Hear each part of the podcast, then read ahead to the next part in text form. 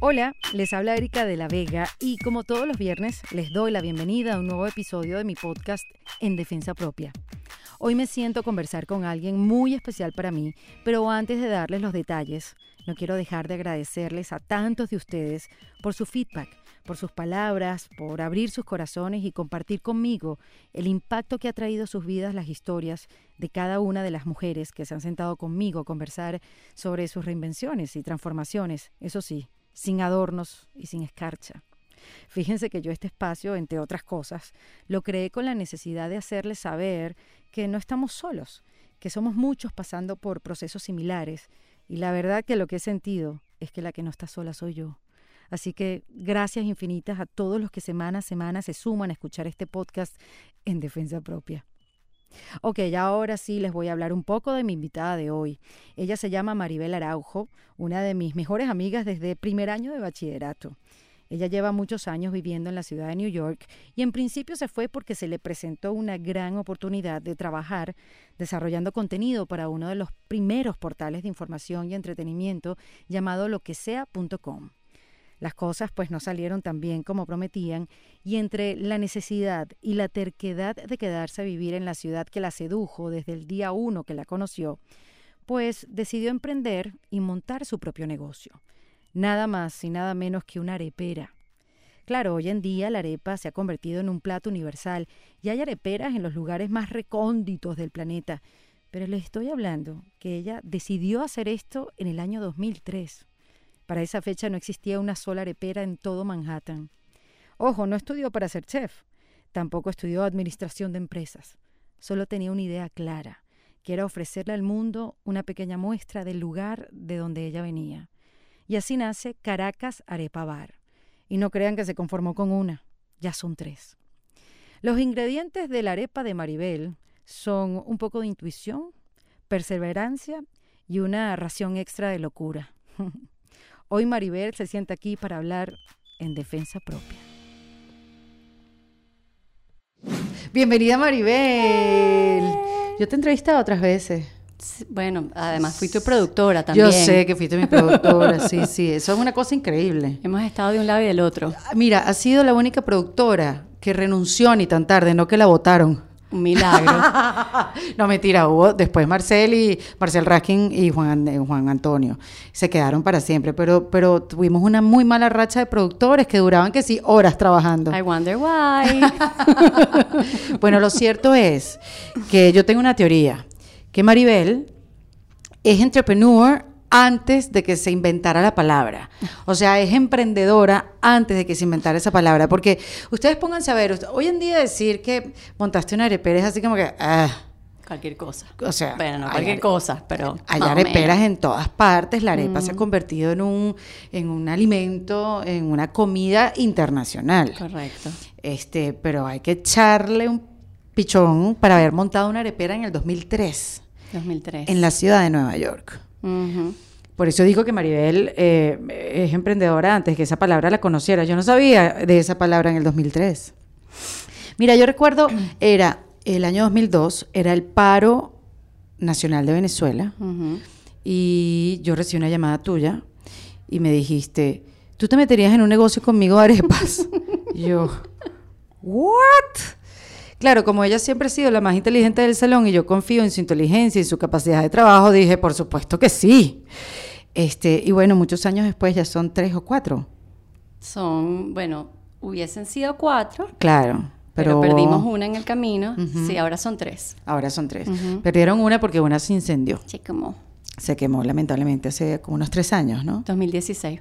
Ahora, ¿cómo, cómo fue ese proceso, Mari? Porque ya diríamos, no, ya tienes todo montado, ya tú estás hecha. No. Pero lo cierto es que no, yo cada vez que vengo a esta ciudad, a Nueva York, nunca la puedo ver. Y las veces que la puedo ver son 15 minutos en un café o acompáñame a ver unos pájaros que tengo que comprarle uno a mi hijo. La última vez nos vimos como en una tienda de pájaros. sí, pero estábamos yendo era porque Matías quería ver perritos. Ah, era mi hijo. Y entonces yo te acompañé con tu hijo mientras hablábamos viendo perritos. Exactamente. Perdón, fue mi culpa. Fue culpa de Matías. Pero lo cierto es que nunca tienes tiempo, siempre estás en una corredera. O sea, ya eh, lo lograste en el sentido de que sí, has montado un negocio increíble, pero que no deja de dar trabajo a diario. A super diario. Entonces, de lo que sea.com a Caracas Arepa Bar, ese proceso de estar frente a un teclado a amasar una arepa. Amasar una arepa, limpiar freidora, limpiar piso, contratar gente y no teniendo ni idea de lo que estaba haciendo en realidad. ¿Y por qué se te ocurrió? O sea, ¿de dónde salió esa idea? ¿Por tu mamá que cocinaba? No, en realidad, acuérdate además que yo era anoréxica. Tú eras anoréxico, no comías nada. Claro, entonces yo, me, gracias por haber creído en mí, viniendo de una anoréxica inteligente, pero anoréxica al fin, es ¿no? verdad.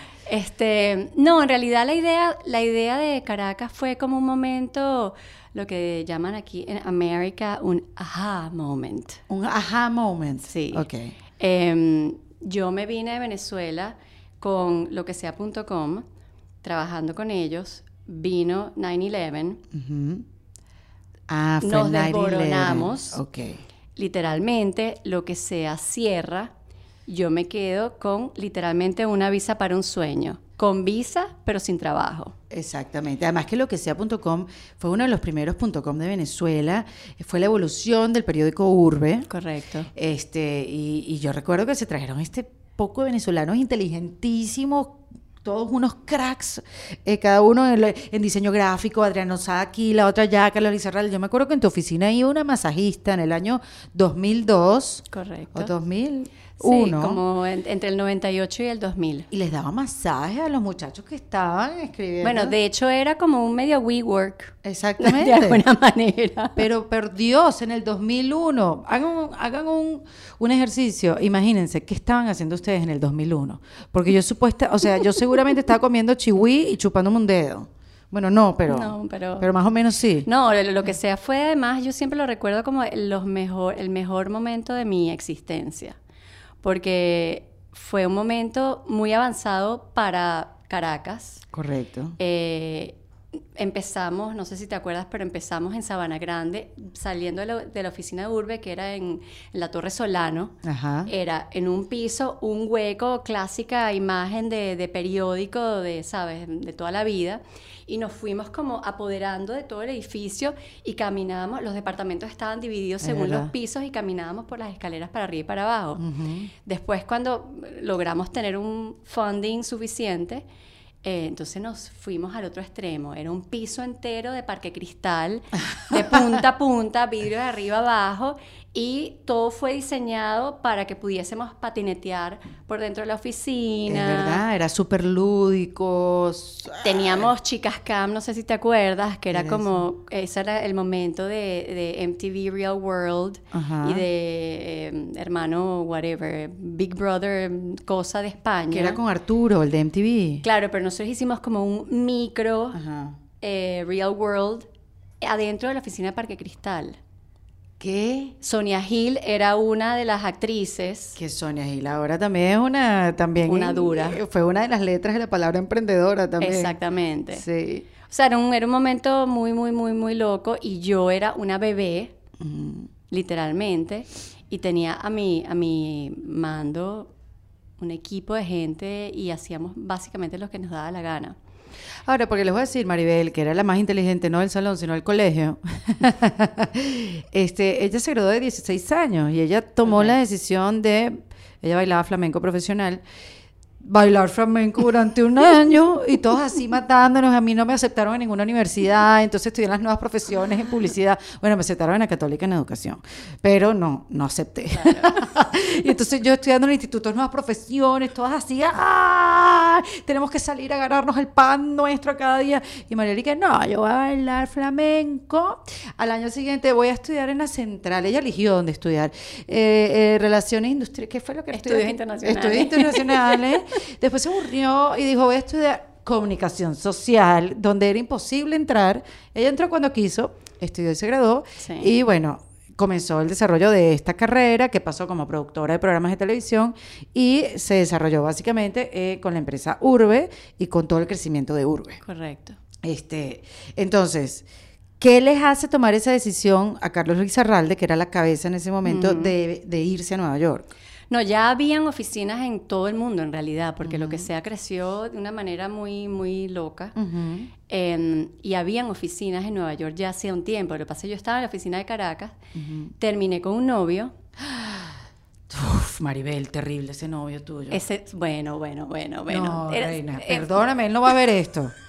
No servía y para si nada. lo ve, no importa. No servía para nada en ese momento. Bueno, además era un bebé, porque a mí me gustan las- los El niños chiquito. jóvenes. Botaba patineta, se caía, se fracturaba y hacía otras cosas. Entonces, con, ese, con esa eh, eh, ruptura, Ah. Yo llego llorando a la oficina un día y Carlos, que me tenía muy consentida, me dijo, no, en vez de decirme, ay, Mari, tranquila, todo va a estar bien, te compré un pasaje para Nueva York, te vienes conmigo. Listo. Y yo, ok. Me vine a Nueva York y nunca había venido en realidad. Era mi primera vez viniendo a esta ciudad. De locos. Y cuando llegué fue así como, bueno, amor a primera vista a la enésima potencia. Claro. Eh, estuve muy poco tiempo, de hecho nunca me monté en el subway esa primera vez que vine. Me regresé a Venezuela y a la semana le dije a Carlos, por favor, múdame a la oficina de Nueva York. Y Carlos me dijo, yo creo que tú podrías hacer tu trabajo desde allá, déjame pensarlo. Y niña consentida. Bueno, pero bueno, espérate. bien portada, Capaz, inteligente. Totalmente. Quiérete. total, pero Quiérete bueno, porque tienes para quererte.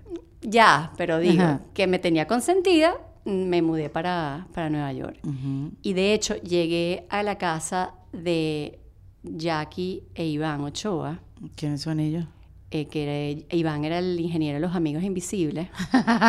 y que no es importante que haya llegado a la casa de ellos, pero me acuerdo el momento, claro, que yo llego así con mis maletas y me dice, chama, mira, voy saliendo para una prueba de sonido, este, aquí están las llaves, tú sabes, hasta el metro, ¿no? Bueno, pendiente que mañana va a caer una, un- una, Una nevada súper fuerte, este, cómprate algo de comer, creo que no tienes nada con qué cocinar, pero bueno, ¿sabes? Resuelve.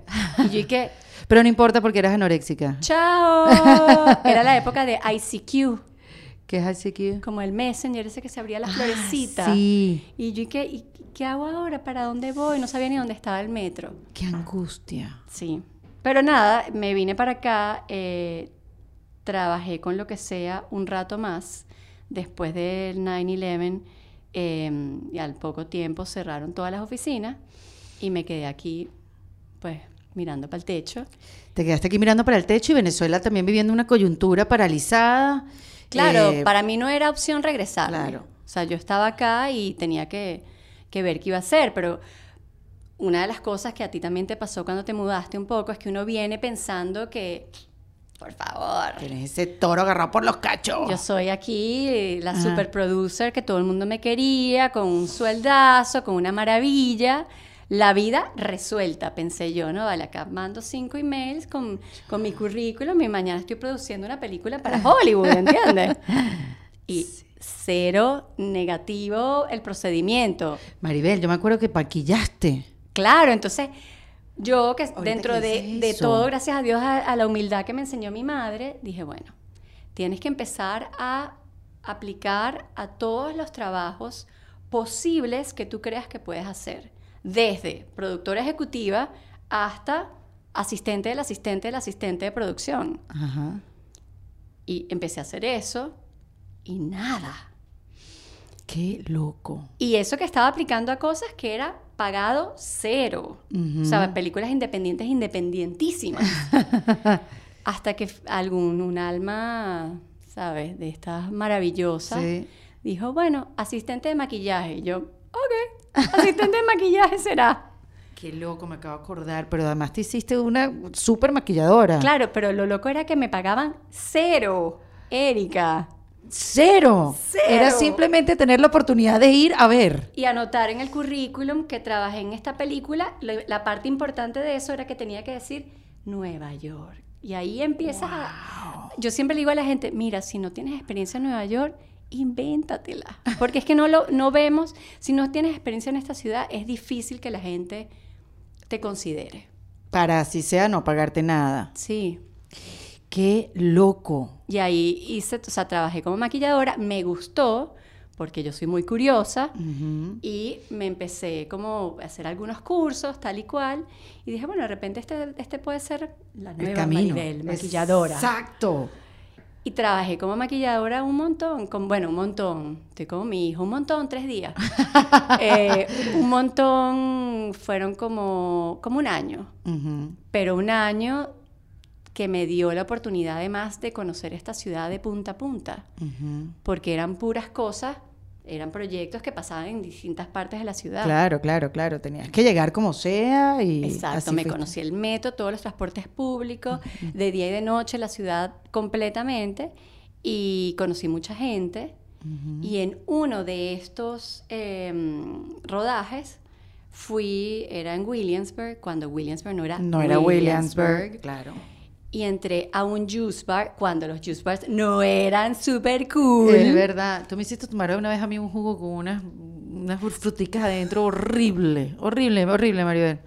Menos mal que después hiciste arepa, una cosa más decente. Eh, y entré a ese juice bar que era de un señor, muy, un tipo muy normal y corriente, tenía bossa nova puesta de fondo y él estaba como conversando con todo el mundo y como que todo el mundo lo conocía. Hey Joe, what's up, dude? Okay, yeah, my carrot and gingers, ya sabes así.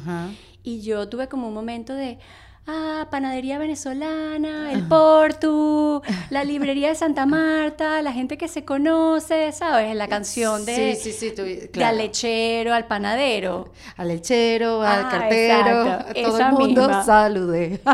Y dije, yo quiero abrir un lugar así. Wow, fue ahí. Fue Ay, ahí. ese cuento no me lo, Sí. no me lo sabía. Sí, sí, sí. Y llegué a la casa y le dije a Gato, Gato, tu novio. no, sí, mi esposo. de- no, no, mi novio en ese era tu momento. novio, exacto. Todavía no Le dije, tengo una idea buenísima. Y él, ok, vamos a montar una arepera. Y él, y que, te volviste como loca.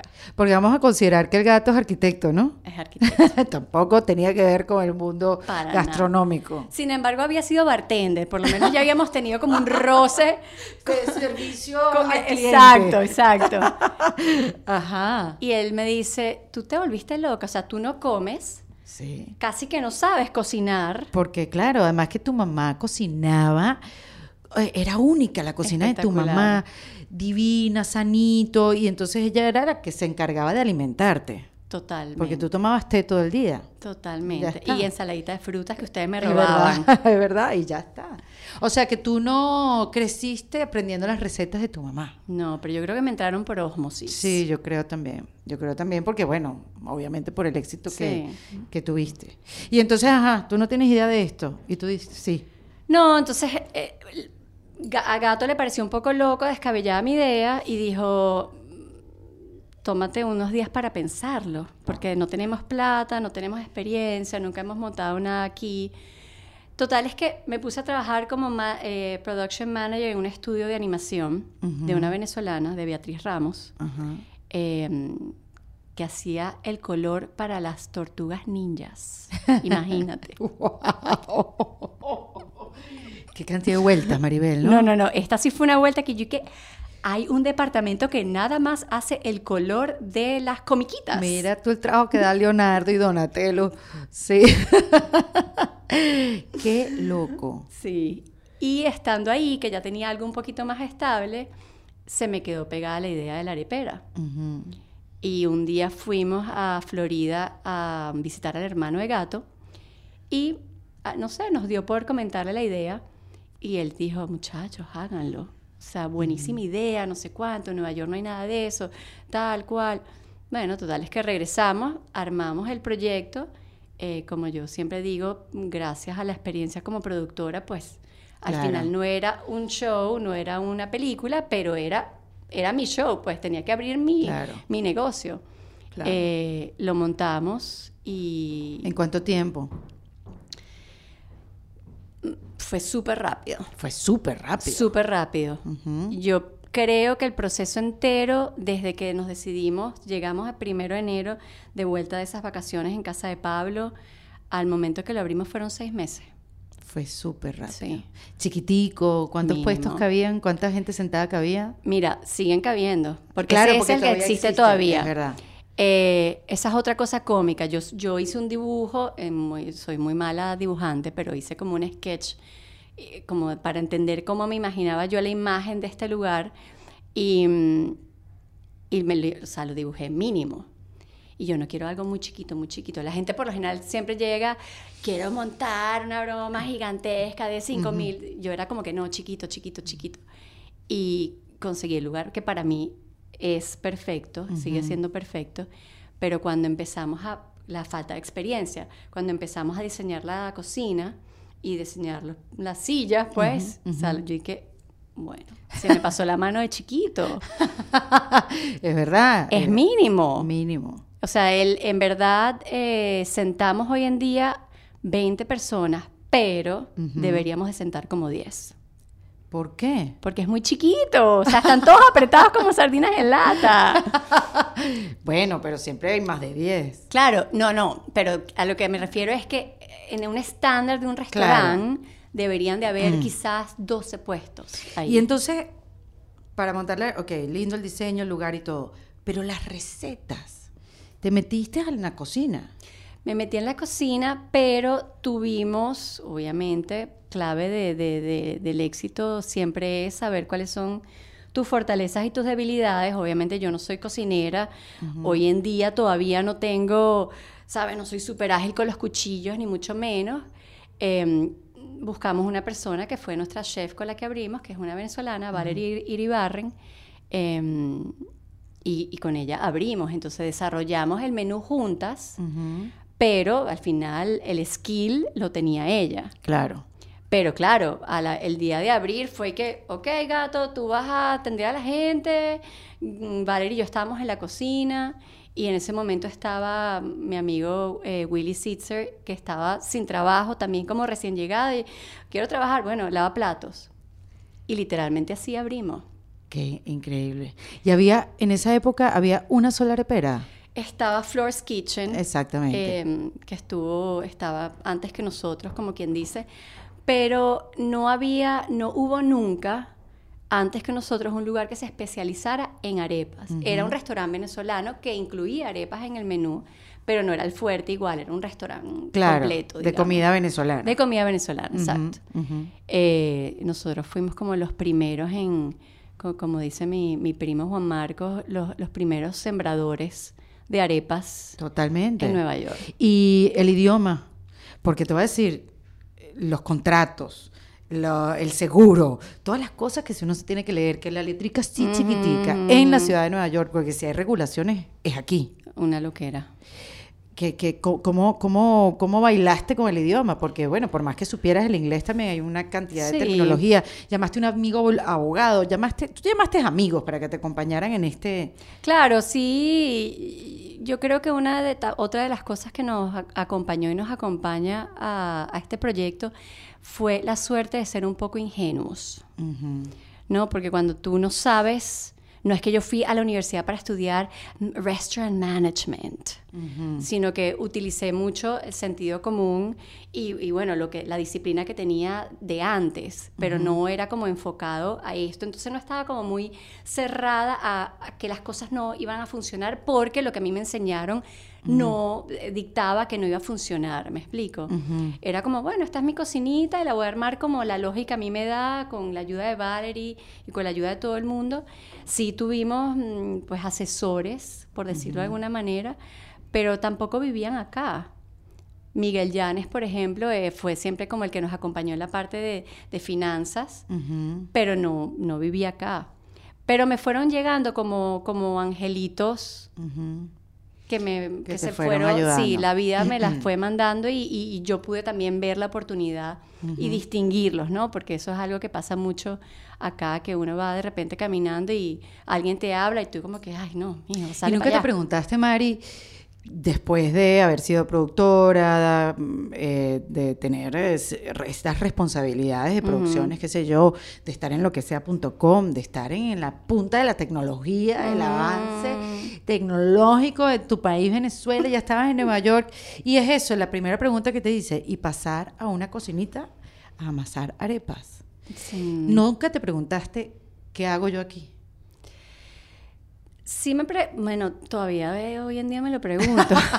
no digas eso, porque dices eso? Dame esperanza. no, yo creo que, que, uno siempre se pregunta eso, pero no, nunca me lo pregunté desde el punto de vista de yo estaba haciendo esto y ahora estoy haciendo. Nunca lo vi como, como algo inferior. Siempre lo vi, más bien era una emoción absoluta que finalmente yo podía hacer algo donde yo tenía decisión, era mi decisión al 100% todo lo que pasaba. Bueno, y eso da más miedo todavía. Da muchísimo miedo, eso Porque es correcto. todo el negocio dependía, o depende, sigue dependiendo de ti y del gato. 100% da muchísimo miedo y, lo hablaba, siempre lo hablo con gente que viene a preguntarme, ay Maribel, pero cuéntame qué. Y yo, mira, el dolor de barriga de todas las noches no se te va a quitar. O sea, es algo con lo que tienes que aprender a vivir. Porque es exactamente eso. O sea, tú, de ti depende todo. Una cantidad de ¿Cuántos empleados tienes hoy en día? Hoy en día, con los tres restaurantes, podemos llegar en el verano como a 65. De empezar con tres. Empezar con tres. Y toda esa gente depende de ti, de, de, tu garra, porque tú siempre has estado presente. yo, yo soy testigo de que gente ha venido y se ha sentado contigo para abrir un Caracas Arepa Bar en cualquier otra parte del mundo. Y mira que hace, desde hace 10 años te están diciendo esto, o sea, o quizás menos, 8 años, algo así. Y tú has dicho que no, que no, porque tú no vas a poder llevarlo. Bueno, no tienes que estar, Maribel, ya todo está listo. Ya las recetas están listas, ya hay un know-how, simplemente debe haber un manual de uso. Y, lo hay. Y tú has dicho que no.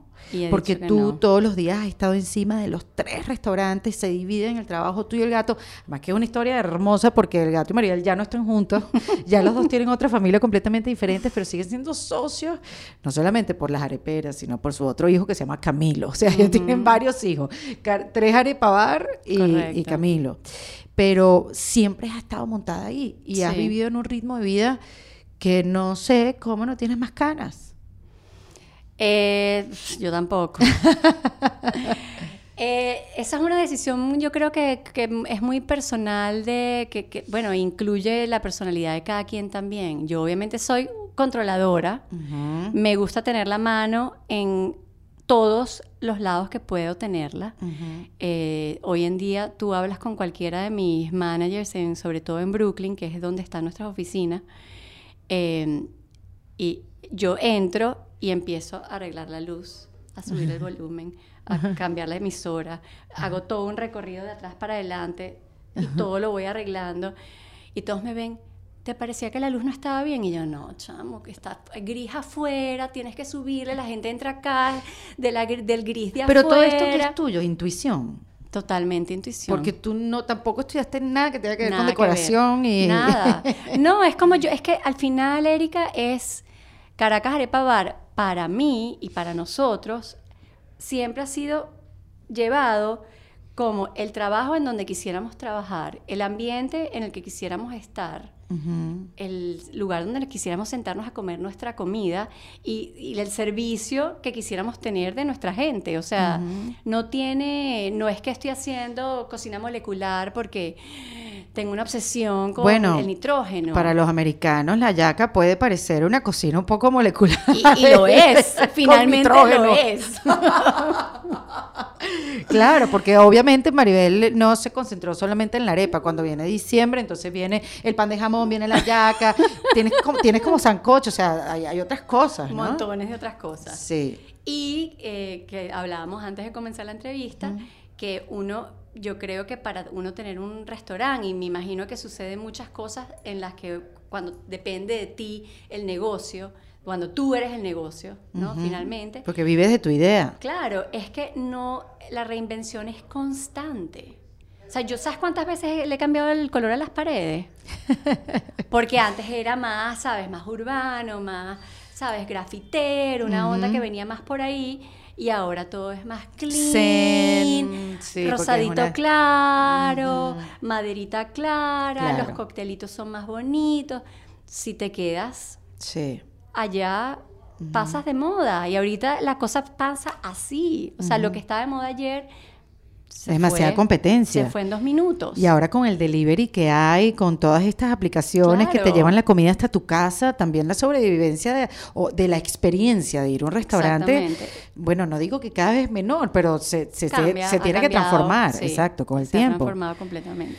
Ahora, yo he sido testigo de todo tu crecimiento. Yo me acuerdo ver, llegar a Nueva York, sentarme en la arepera, verte trabajar, desde buscar el, el proveedor de queso blanco lo más parecido al sabor de queso blanco que teníamos en Venezuela. Porque hoy en día lo conseguimos. Hoy en día la harina pan se consigue en el automercado, pero hace años no, eso no pasaba. No. Y, o sea, yo lo que quiero es que ustedes vean la dimensión de lo que es montar una arepera en Nueva York hace tantos años, porque no solamente es el lugar, es la receta, es la arepera, es buscar los proveedores que te sepa igual la comida, porque lo que pasa también mucho en los Estados Unidos sobre todo es que no te sabe igual la Claro. comida como te sabe en Latinoamérica, por no poner a, a Venezuela. Eso también es un trabajón. Es un Seleccionar el personal, y todo eso, todo estaba montado encima de eso. O sea, que una de las primeras reflexiones que, que- que- o conclusiones es que si vas a ser eh, entrepreneur, dueño de tu propio negocio, si te vas a lanzar a ese camino salvaje, sobre todo en Nueva York, este, tienes que estar, bueno, y en todos los ámbitos, en cualquier lugar del mundo, tienes que estar montado encima de tu negocio. Claro, que volviendo al punto que creo que no, que no cerré antes, es que también es depende de qué tipo de, de restaurante o negocio vayas a montar. Porque si tú vas a montar una cadena de areperas, donde no conoces quién está detrás, porque tú llegas y dices, eh, dame el combo número uno, una reina con jugo de parchita y unas yucas fritas, y se llama Arepa Express, por ponerle un nombre, está todo bien. De repente hay una manera de estructurar eso Claro, donde no sea tan dependiente de tu alma. correcto. Pero en mi caso en particular, es- Caracas Arepa Bar es lo que llaman acá un mom and pop business. Donde tú cuando vas, tú quieres verme a mí o quieres ver a Gato o de repente ya conociste A otro a mi manager, ¿sabes? Mi, mi- mi mano derecha, mi mano izquierda. Y hay esa parte humana que quizás en otros negocios no las hay. Y por Correcto. eso, en este caso en particular, es completamente dependiente de, ese, de esa como retroalimentación Bueno, entonces parte del éxito. romántica. Parte del éxito de Caracas Arepa Bar es ese. Completamente. El alma que tiene. El alma que tiene. Y eso es lo que es difícil de replicar y de poner en, en- en sistema y en manuales. Como tú le explicas a alguien que, que sabes que a las 3 de la mañana te levantas con un pensamiento de "Ah, quiero hacer este sancocho de no sé qué, porque cuando yo fui a, sabes, Mochima, me comí esto en el, la- el barquito de, de- de Pedro. Y, son cosas que vienen de otros, de un, de un punto de vista muy nostálgico. Totalmente, totalmente. Que haces que a través de la comida haces que la gente, los venezolanos, se conecten con esos recuerdos. Totalmente. Y por eso ese sentimiento que hay en Caracas Arepa Bar. Claro, porque al final la comida eh, es eso, es una cuestión completamente de memoria y nostálgica. Cuando yo me vine para Nueva York, iba con mucha frecuencia a Venezuela al comienzo. Entonces, no, obviamente no, no tenía como esa, esa distancia. Esa visión, exacto. Cuando ya no fui quizás por tres años o por dos años, ay, yo quiero el cafecito de panadería, y ay, yo quiero la el cachapa de latillo. Claro. Pero resulta que cuando vas buscando esta, este cafecito, resulta que el cafecito no sabe tan bien, sabe a café quemado, la leche es eh, rara, el pitillito de plástico te sabe a plástico. Es ¿Entiendes? Pero, pero lo que uno está buscando es lo que sentías, ese, esa seguridad o ese confort o eh, lo que sea que sentías cuando ibas a tu panadería, saludabas al porte y te tomabas tu cafecito con leche. O sea, que lograste hacer eso que viste una vez en este, en este restaurante jugo, restaurante no, ¿cómo se Ajá, diría? sí. Sí. Lo lograste hacer. Claro. Lo logras hacer todos los días. Lo, sí, me imagino que lo logro hacer para, para la gran mayoría, quizá no para todo el mundo, pero eso es otra parte de, de llevar un negocio que tiene tanto de tu alma involucrado que te lo tomas muy personal todo. es horrible. Sí, totalmente. Es horrible y eso es lo que más desgasta, quizá, quizás en mi caso, eh, Y, y claro que estoy agotada, estoy todos los días agotada. o sea, no hay, no hay, ning- o sea, mírame las cejas, niñito, Sí, mírame sí. las cejas. No, pensaba que era la moda esta de tener Sí, las como cejas medio gruesas. Frida, medio Frida. Exacto. No, mi amor. Viste estas modelos ahora que tienen así como esos tapes negros. No, no creo que lo logre. Yo soy muy chiquita para esas cejas. Maribel me dice, yo le digo, yo le digo a Maribel, bueno, vamos a conversar, vamos a hablar de tu experiencia, porque obviamente tienes que ser una inspiración, o sea, ¿quién monta una arepera hace de 15 años en Nueva York? O sea, eso no tiene sentido. Para mí tiene todo el sentido porque me conozco toda la historia, pero este, no, no, no, no, estás, estás loca. Entonces Maribel me dice, Maribel me dice, tú, tú eres emprendedora, le digo yo antes de que la palabra existiera, me dice, bueno, o soy emprendedora o soy loca de bola, porque en esa época era loca de bola. Y así todo el mundo te me mencionaba, y Maribel, coño, abriendo una arepera en Nueva York está loca. Sí, Está Maribel, que siempre ha estado loca. Bueno, de hecho, Carlos Lizarralde, que lo considero mi mentor de la vida en, en- en el aspecto de, de mi carrera como tal, cuando le comenté que quería abrir una arepera, me dijo, o sea, ni lo intentes, te volviste loca. O sea, deja tu hipismo, porque además yo al comienzo tenía como una idea, de, o iba a ser muy chiquito en el East Village, o iba a ser en Williamsburg, que es todavía más loco, porque en ese momento en Williamsburg había un restaurante. No había más nada. Claro, era una zona que no se había desarrollado para nada. Hoy en O sea- día es la más cool de los, del momento. O sea, tú salías de Bedford Avenue y era así la bola de paja y que fui, y un café y un restaurante. Yo le decía a Carlos, no, pero es que yo puedo agarrar en Williamsburg un lugar grande y podemos montar como un, un espacio para galería y él, no, no, no, no, no, no, no. O sea, horrorizado, Qué- horrorizado. Qué, visión. Y ahora dice, bueno, acepto, pues estaba un poco Mari, ¿y qué has equivocado. sacrificado a, a lo largo de todos estos años? O sea, ¿hay algo que hayas sacrificado y puedes decir, bueno, mira, me costó esto, me costó lo otro? Porque, bueno, ya vemos que no es fácil. No, para nada. Y todo ha salido bien. Y digo bien porque sé que has tenido que, que luchar por ellos y, por- y- y a diario, como digo una vez más, a diario. Exacto. ¿Qué has sacrificado en el camino? Ay, a ver, bueno, ¿qué he sacrificado? He sacrificado definitivamente tiempo, tiempo con, con amigos, amigas, tiempo con familia, eh, tiempo con mi hijo. Ese es el peor de los tiempos sacrificados. Sí. Eh, pero bueno, me meto el Pero cuento en mi cabeza de que le estoy dando un súper ejemplo, Ese es bueno, yo también a veces digo, ese es un chévere. súper ejemplo de trabajo diario.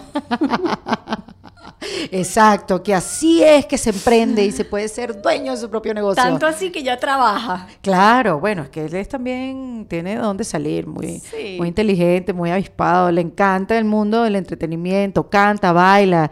Es un niño que va a brillar en Broadway y te va a mantener Pero después. digo que lo pongo a trabajar en el Yo restaurante. sé, bueno, pero para que aprenda el trabajo duro, pero después va a estar montado en un teatro. Esperemos. Exacto, exacto. Eh, pero es muy cómico, una anécdota de Camilo es que él es, como tú dices, es un niño muy encantador, eh, tiene un- una magia ahí especial, todo el mundo lo quiere, es muy social, muy educado. Y yo siempre lo trato de poner en situaciones difíciles para que aprenda. ¿no? Maribel, qué torturadora. Torturadora, total. Porque Eh, tu mamá no te hizo a ti eso. Yo sé, pero, pero no sé cómo no salí echada a perder, Erika. Yo no sé por qué tú saliste echada a perder. Por eso. Bueno, porque, era muy consentida. Bueno, pero Mari, tú tampoco tuviste a tu papá en tu vida que te consintiera porque tu papá cuando murió cuando Cuando tenía siete años. Cuando tú tenías siete años. Sí, Y tú casi que fuiste una hija única porque tú te llevas 15 años con tu hermana mayor. correcto. Entonces eran tu mamá y tú. Claro, y, y, o sea, obviamente estoy exagerando, no era que me consentía a lo bestia, que me compraba 20 cosas en cada día, pero era muy consentidora. Eh, entonces, bueno, yo quiero asegurarme que Camilo entienda que, que, bueno, que las cosas no, ¿sabes? No, no caen del cielo. Claro. Pero entonces lo pongo en situaciones como vas a trabajar hoy en la caja atendiendo clientes, así haces todo y le explico, le explicamos cómo es todo y lo aprende rapidísimo porque obviamente tiene la parte tecnológica en los genes Ajá. y, mm, y la gente viene y por supuesto cuando lo ven, ¿sabes? Se derriten Amor con él. total. Y entonces al final de las transacciones le dan tip, pero le dicen, this is just for you, honey. Don't share with anyone. Me Y yo muero. que excelente aprendizaje el de mi hijo aquí, perfecto. Bueno, entonces Camilo nos va a salir bien. Esperemos. Sí, Camilo nos va a salir bien. Entonces Maribel dice, yo quisiera, Puedes decir lo que dijiste. Sí, claro. Yo quisiera, yo quisiera no ser emprendedora. Yo quisiera no ser emprendedora. Porque cansa mucho. Agota. Sin embargo, este tiene tres care- Caracas Arepa Bar y me dice en esta misma conversación, tengo dos emprendimientos más que vienen en camino. Pero ¿quién te entiende? Nadie. Yo tampoco me entiendo. ¿Qué hay en camino? Es inevitable. Eh, Creo que eso es lo que pasa, que es Es inevitable. inevitable. Em, además que antes de contarte los emprendimientos, al comienzo de este año, por supuesto, me hice mi revolución solar. Ay, ¿crees en astrología? Claro. Salud. Por la astrología, que viva para siempre. Ajá. ¿Qué dice la revolución solar de Maribel? Y la revo- revolución solar decía cambio de carrera. No, espérate, papá. ¿Cómo un cambio de carrera después de todos los años que llevo echándole bolas? No, señor.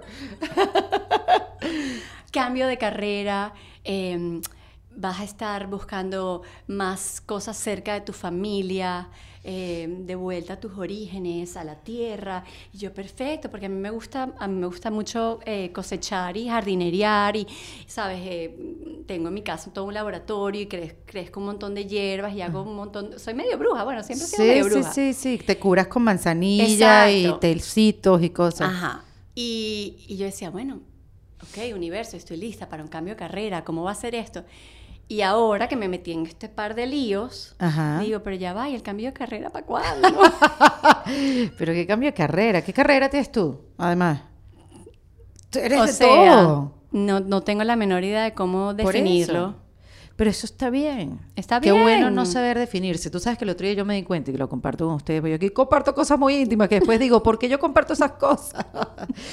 yo, tú sabes que con las redes sociales tú tienes tu biografía Sí, y tú te defines, tú te defines quién eres. sí. Te, eh, TV host, radio entrepreneur, o lo que tú quieras ponerte, influencer, youtuber, no sé qué. Y yo, viendo mi biografía, me di cuenta que estaba, mi biografía está caduca. Mi biografía está pasada de moda y que, y que tengo que reinventarla. Y entonces hace poco puse mi biografía podcast en defensa propia, que es lo que más me hace como clic, ¿no? Parte de, de la biografía de Instagram. Pero me di cuenta que tengo que activar ciertas cosas y tengo que empezar a hacer ciertas cosas para poder cambiar mi biografía. Porque en mi biografía tengo locutora, pero ya yo no hago radio. Claro. Entonces, ¿qué coño soy? Pero son, son pensamientos, ¿sabes? Como no soy nada, sirvo para algo, no sirvo para nada, lo que fui, que fui, que fui ya no existe. O sea, una cosa así. Estoy, pero no estoy. es loquísima. Entonces digo, bueno, depende de mí cambiarla. Por supuesto. ¿No? Entonces, por eso te digo, ¿cuál es tu carrera? Porque tu, tu biografía, si tuvieras una cuenta personal que no la tienes, porque la cuenta que tienes es Caracas No. Arepa Bar, la pueden seguir, ¿qué diría tu biografía? No ¿Qué diría? La menor idea. Diría, no sé, productora de ideas. Claro, eh, echa- echadora de bola profesional. O como me defino a veces, hay etapas en el restaurante que me defino como la conserje. Una conserje, además, que sin, sin, sin, sin ponerlo de manera peyorativa. No, para nada. Pero digo que he- teniendo un restaurante he aprendido tantas cosas. Claro. O sea, puedo, puedo resolver problemas de plomería fácilmente, electricidad, eh, lim- sé cómo s- lijar piso y ponerle Claro. barniz y ta, ta, ta. O sea, te sabes, olvídate. sabes hacer la yaca O sea, una, una mano un talado, la otra mano la cuchara. y atendiendo el teléfono, porque además tú te dedicaste aquí a dar a conocer la arepa. Yo me acuerdo que tú fuiste a cualquier cantidad de shows Sí. americanos explicándole a los americanos que era una arepa, que esto era mira, una cosita redonda de maíz. Recuer- tú con tu pañoleta en la cabeza y recuerdo que todos nos pasamos aquí, mira Maribel en Today Show, wow, qué éxito, se lo pasábamos a la foto. Ya, mira, te acabo de ver en no sé dónde. Bueno, hace poco creo que saliste en una, tu nego- Caracas Repabar salió en una serie de Amazon, la de Gael Eh, la de García. Gael, sí. ¿Cómo que se llama? Be- algo de Beethoven. Algo de Beethoven, sí.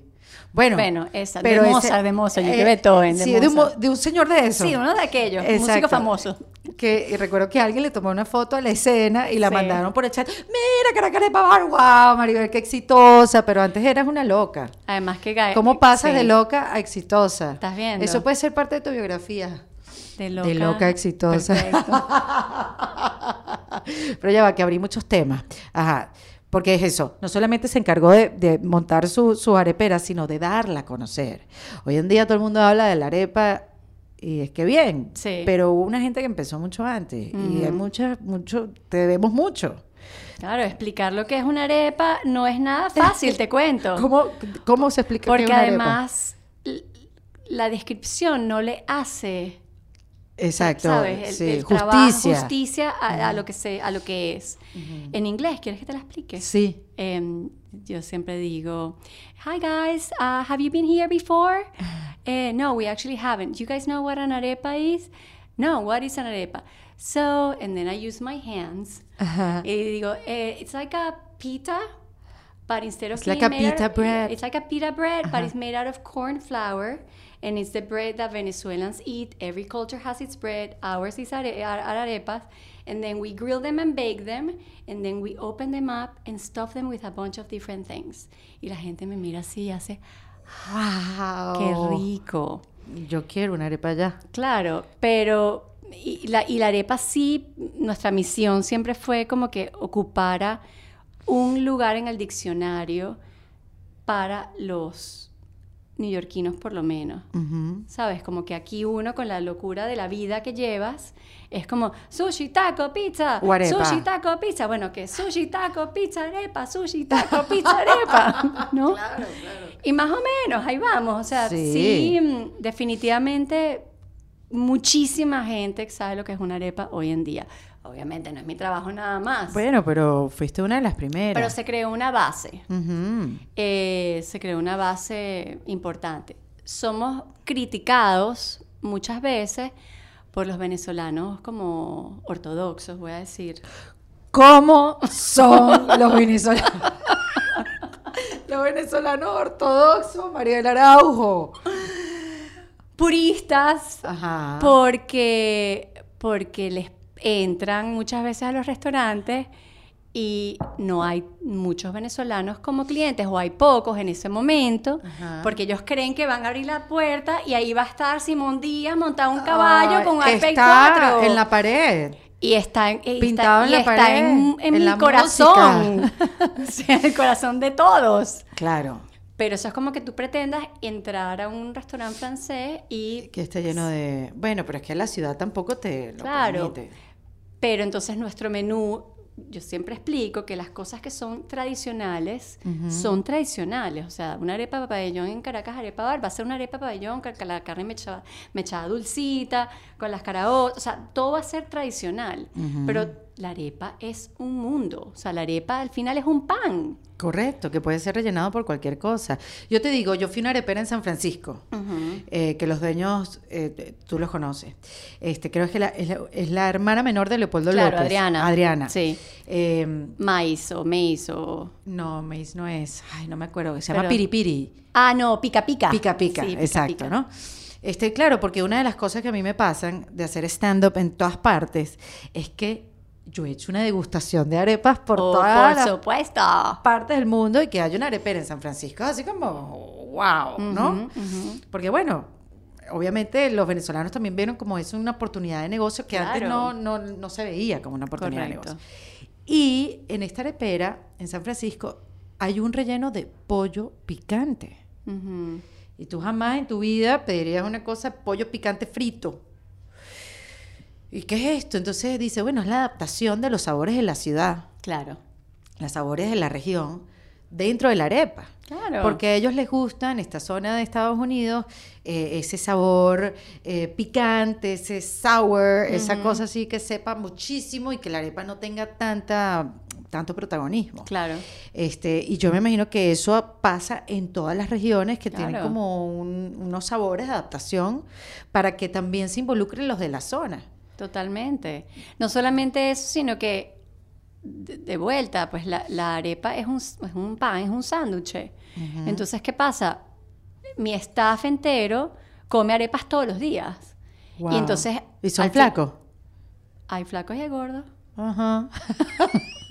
no, porque yo siempre pienso como que, ay, me voy a comer otra arepa, pero ya va, ayer comí, No vale, sabes, pero la la- harina. Yo, yo- eso es como un mito con la arepa. La arepa en verdad no es engordadora. Bueno, había una dieta que era la de los puntos que te mandaba a comer arepas en la mañana. ¿Estás viendo? Sí. Pero mis empleados hacen sus propias ¿Cómo no combinaciones. es engordadora? Es, es harina de maíz. Bueno, pero eh, eh, es tan engordadora como puede ser un pedazo de pan. Sí, es verdad. Entonces, Ok. pero no es que la gente cree que, ay, no, me comí una arepa, voy a engordar. No, chicas, lo mismo que te hayas comido, no sé, una taza de Un arroz. pan de pita. Un pan de pita, Claro. exacto, un sándwich. Eh, y ellos hacen sus propias combinaciones y de repente son tan buenas. Ujú. En el restaurante. Claro, porque se aburren. Ah, Ay, en vez de claro. comer una arepa pabellón. ¿Cuál es la más mira, loca por que se han es la- hecho? La, arepa del gato se llama la del gato, porque esa es gato la es que mi el gato favorita. pedía. ¿Cuál era? Era aguacate, queso y plátano. Sí, guayanés, plátano y aguacate. Oh. Nunca se me olvida, es que es mi favorita. ¿Puedes yo la hacer sé. esa cara, por favor? no sé qué hice, no sé qué hice, pero me transporté en ese momento que hago crunch, crunch, crunch. Qué Sí. rico. ¿Y cuál es la combinación más rara que han hecho tus empleados? Que tú hayas dicho, Uf. ay, pero tampoco más así. rara, más rara, más rara. No sé, mis empleados no creo que hagan, que hagan combinaciones muy raras, pero los clientes a veces quieren que sí, meterle arroz a la arepa. Yo y que negativo el procedimiento. Sobre mi cadáver. ¡Qué Claro, porque piensan que es un burrito. Obvio. Y no lo has permitido. No, ni lo permitiré. O sea, Claro, claro, claro, claro. Como, como, como estos wrap de sushi Claro. también, ¿no? Con su hoja, su alga, pensarán en una alga, se le echa arroz. ¡Wow! imagínate. Can, can you add rice? Y yo que estás loco. ¿Cuál es la arepa que más se vende? La de pabellón. La de pabellón. Sí. ¿Y tienes cazón? No, no tengo cazón. ¿Por qué? Bueno, porque con el cazón hay todo un tema con el tipo de pez. De pie- sí, que no es muy fácil. Primero que no es muy fácil y segundo que por ahí se cuelan unos tiburones que no deberían estar colados. Ah, caray. Entonces preferimos no hacer arepa, empanada de cazón. Hacemos, tenemos una arepa de pescado en el menú que es buenísima, Mm. que nuevamente es inspirada en un fish taco de baja, por decirte Ujú, ujú. y es súper exitosa, pero de repente para un venezolano purista le parece que no está bien que yo haga esa arepa de, de pescado. ¿No me vas a hablar de tus nuevos dos emprendimientos? Sí, te voy a hablar, claro que sí. Eh, vamos a abrir una especie de, está todavía como el concepto marinándose, Ujú. va a ser una especie como de café que lo voy a abrir con Andrew, que es mi novio, Ujú. que es chef y que tiene un lugar de tacos muy eh, exitoso que se llama Taco Bay Beach. Eh, vamos a abrir este lugar en conjunto. No tiene nada que ver con tacos, no tiene nada que ver con arepas. Ayer lo logré definir algo así como una em, un lonchonet Oh, wow.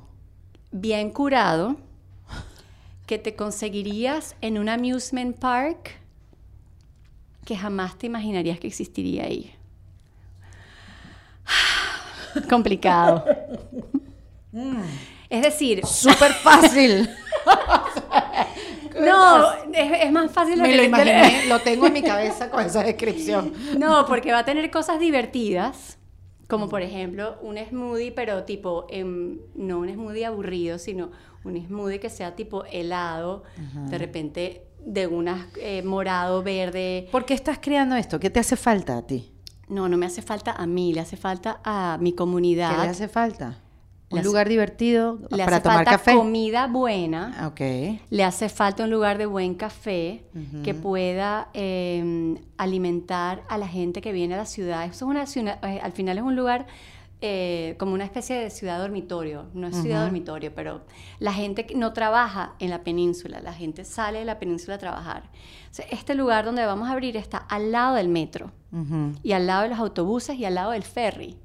Y todo el mundo pasa por ahí y no tienen un lugar para comprarse un buen cafecito, un buen jugo, un buen sanduchito de huevo o una cosa bien hecha con buenas, buenos ingredientes, pero que esté de paso y bonito. ¿Y cuál es el otro proyecto? Y el otro proyecto es, estamos trabajando en lanzar una cerveza Mira. exclusiva para el boardwalk de Rockaway, Ah, para todo para las ese... concesiones. Porque a lo largo de todo ese muelle hay diferentes restaurantes. Correcto. Y todos esos restaurantes estamos como en una cooperativa, por decirlo. Qué maravilla. Sí. Que todavía tengas cabeza para eso. Insólito. Ojalá, o sea, te- para cuando yo vuelva y sigo hablando de cosas chéveres en el podcast, tengas tiempo. El- la, la esperanza, la meta más bien, es que cuando Camilo se gradúe de high school, yo me voy a mudar a la selva. ¿Cuál? ¿Cuál Me gustaría que fuera la selva venezolana, Claro. pero si no se puede la venezolana, a la mexicana. Mari, ¿por qué te querías ir a la selva? Nueva York te... te, te- No, porque mi sueño es estar con la pata en el suelo todo el día, tener un horno de leña, Qué risa. una mata de aguacate, una mata de coco, porque yo soy vegetariana además, Claro. Eh, y, y- y frijoles, güey, y Y ya. Más nada, es lo que le digo a mis mexicanos cada ¿Y vez que vas a hacer de todo el día? Vas a agarrar los aguacates, después vas a crear una compañía que ayuda a los indígenas. Eso es lo que dice gato que me va a pasar. Totalmente. No, no me va a pasar eso. No voy a salir, va a estar en una selva muy remota donde el acceso a humanos ¿cuánto le, ¿cuánto le falta a Camilo para graduarse? ¿Cuántos tiene el 12? está, sí, seis. Seis años. Sí, seis. Qué risa, Mari, qué linda. 100%, va a pasar, o sea, Nueva. York no te ha enfriado, no te ha endurecido. O sea, no, en, en Nueva York lo que me ha, claro que me ha endurecido, tanto que me ha endurecido que me la. Qué risa, Mari, porque yo, yo siento es verdad. Tú te has reinventado mil veces. Ajá. Mil veces. Eh, eh, y toda completa, desde tu look. Ya no tanto, pues ya siendo adulta ya no. Pero desde tu look, a lo que te dedicas, lo que haces, tú como que agarras todo el concepto perfecto de lo que estás haciendo y lo que te dedicas y todo lo que Parejera, parejera. Pero bien, porque te metes en tu papel, o sea, te lo tomas realmente en serio. Total. Pero en verdad, y, y has cambiado mucho, y lo que me dijiste es súper doloroso, que uno nunca termina de reinventarse. Y aunque yo lo sé, me duele que digas eso, Ujú. porque reinventarse duele. Duele porque tienes que cambiar estructuras, tienes que cambiar patrones, maneras de pensar, maneras hasta de querer, o sea, una manera de ser. 100%. Pero hay algo que tú no has cambiado nunca, que es esa venezolanidad y ese apego a lo tuyo, a tu familia, a tu comida, a lo de tu papá, a lo de tu mamá, a tus recetas. O sea, eso siempre se ha mantenido intacto. Y sabes que es difícil porque uno va a decir, pero ay, pero ¿cómo se va a reinventar si la venezolanidad, si uno es venezolano donde sea? Sí, es verdad. Pero con tantos años viviendo afuera, uno se adapta Claro. al país, a la ciudad, al ritmo de la ciudad, a la gente de la ciudad. Sí. Y tú llevas muchos años fuera. Y, y no, y no precisamente conviviendo con venezolanos. O sea, conviviendo con todo tipo de gente a tu alrededor, amigos americanos, tus amigos mexicanos. Imagínate, tu novio es mexicano. No, mi novio es gringo, Yo sé, pero... pero ¿cuál es vivió en México. Vivió en México. Y es como un mexicano wannabe. Exacto, porque habla Sí. español, lo intenta Sí, hacer. sí, y lo hace muy bien, muy dignamente. Y uno, uno, uno se transforma, uno se adapta, uno, Claro. uno, uno tienes que sobrevivir en la ciudad y te tienes que reinventar, porque si no, siempre vas a terminar aislado y nunca vas a poder sobrevivir tu reinvención migratoria, si se quiere decir de esa manera. Pero hay algo que es la raíz de todos tus proyectos, la raíz de todo, que es Venezuela. Y tú vas a los restaurantes de Caracas, Arepa Bar y vas a ver Venezuela en cada uno de ellos. Y eso es lo bonito, que yo vine a hablar de ti, de la reinvención, que has hecho, sí, has tenido miles, pero te has mantenido intacta, más allá de lo que pueda causar, intacta tu venezolanidad, más allá de lo que puede impactar lo externo en ti. Y eso es bonito, Es bonito. totalmente. Y, y es algo de lo que es- pasa, eh, yo en, en mi experiencia personal he pasado un poco como por todo, ¿no? Al comienzo, como obviamente llegas, cuando yo llegué no había muchos venezolanos, habían pocos, entonces fue como, ¿sabes? Tipo, Ujú. no quiero saber nada de venezolano, lo que quiero es como, ¿sabes? New Yorkizarme. Ajá. Y, mm, pero cuando me tocó eh, ha- hacerlo del restaurante, fue como, no, ya va, o sea, tú puedes estar lejos, pero puedes seguir conectándote a, esta, a, este, a este hogar, en donde sea que estés, a través de distintas cosas y en una manera muy personal. Eh, quizá no es con cuatro y maraca, Claro. pero es también como transmitiendo nuestra calidad, calidad de humanos, nuestro, nuestra, ¿sabes?, alegría, eh, la chadera de broma, eh, algo que yo extrañaba muchísimo y que lo he buscado mucho y cada vez, claro, en el restaurante lo tengo, pero en mi vida personal, por ejemplo, yo vivo, mi casa está compartida y en el piso de arriba viven dos venezolanos muy amigos míos, Carolina y Mateo, con sus chamos. Y, y esa cosa de que yo llego y abro la puerta y es, Caro, no sé qué, tal cosa, y ven, sube, Mari, ¿quieres un vasito de vino? No, no, no, no, no. Tener esa dinámica en, sea, en Rockaway, en Nueva York. Bueno, y, y al final, eso es lo que, lo que siempre he buscado, como el cablecito a tierra, siempre ha sido a través de esas cosas. Y a través del verde, porque eso es una cosa que para mí es muy importante y que me di cuenta estando de este lado. Como que yo siempre le digo a la gente, si van a ir a Venezuela, ay Mari, ¿qué me recomiendas? Le dije, fíjate en todas las grietas del concreto, que siempre hay un arbolito, una plantica, una Es florecita. verdad, es verdad. Entonces busco como recordar eso y, y como eso, mantenerme así con el globito y que la, la, la, la, la, la, la, con mi, con, bueno, lo, como creció uno. Correcto. Como cuando éramos felices, éramos, éramos, ¿cómo era? Cuando éramos eh, felices y no lo lo sabíamos. Exactamente. Qué bonito. La verdad que es súper lindo. Ahí vamos. Sí. Y, y qué bueno concluir eso.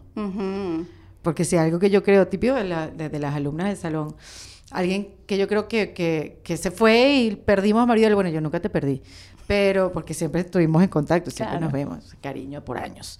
Este, pero la perdimos, ella se fue a Nueva York, ella está, pero al final no, estás más cerca que lo. Que, lo que creemos. Sí, lo que es que obviamente, es, como tú dices, pues tengo una vida hiper loca. Hiper loca que no... Mis prioridades obviamente para, para mantener el ritmo que se necesita de, hacer sobrevivir un concepto como este. Porque hay un aspecto financiero donde quizá la gente no lo entiende y es que yo podría vender una arepa en 15 dólares.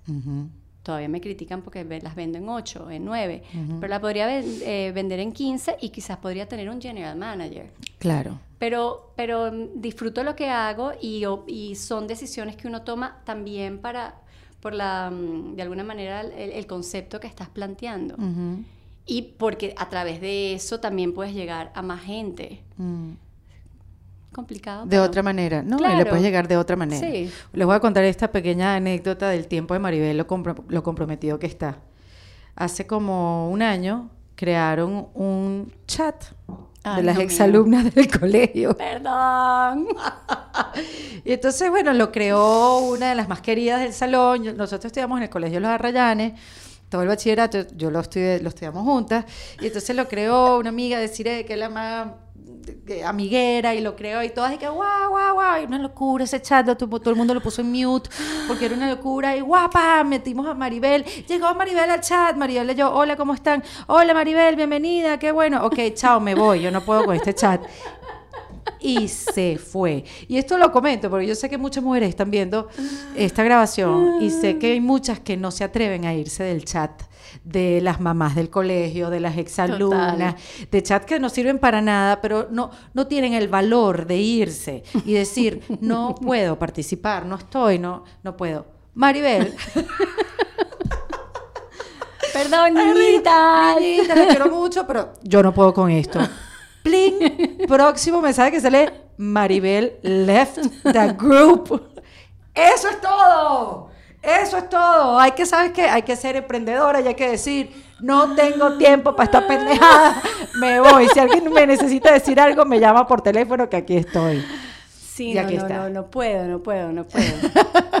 no, porque además no puedo. O sea, eso, esa, esa misma locura que pasa, ese chat es mi vida del día a día, pero Claro. con todo. Mira, Maribel, el plomero no llegó. Mira, Maribel, ese- el- la, la nevera amaneció congelada. El, el aguacate llegó verde. Este fulano se emborrachó y no llegó. Me duele aquí, me duele allá, me duele la cabeza. Este me habló feo, como. Conchale. Maribel, ya lo sabemos, tú dejaste ese chat en defensa propia. En y defensa estás aquí propia. en defensa propia. Te quiero. Yo también te quiero. Esto fue en Defensa Propia, grabado en los espacios de WeWork, producido por Valentina Carmona y editado por Andrés Con música original de Para Rayos Estudios. Recuerden suscribirse y recomendar el podcast. Yo soy Erika de la Vega y nos escuchamos en un nuevo episodio. ¡Hasta luego!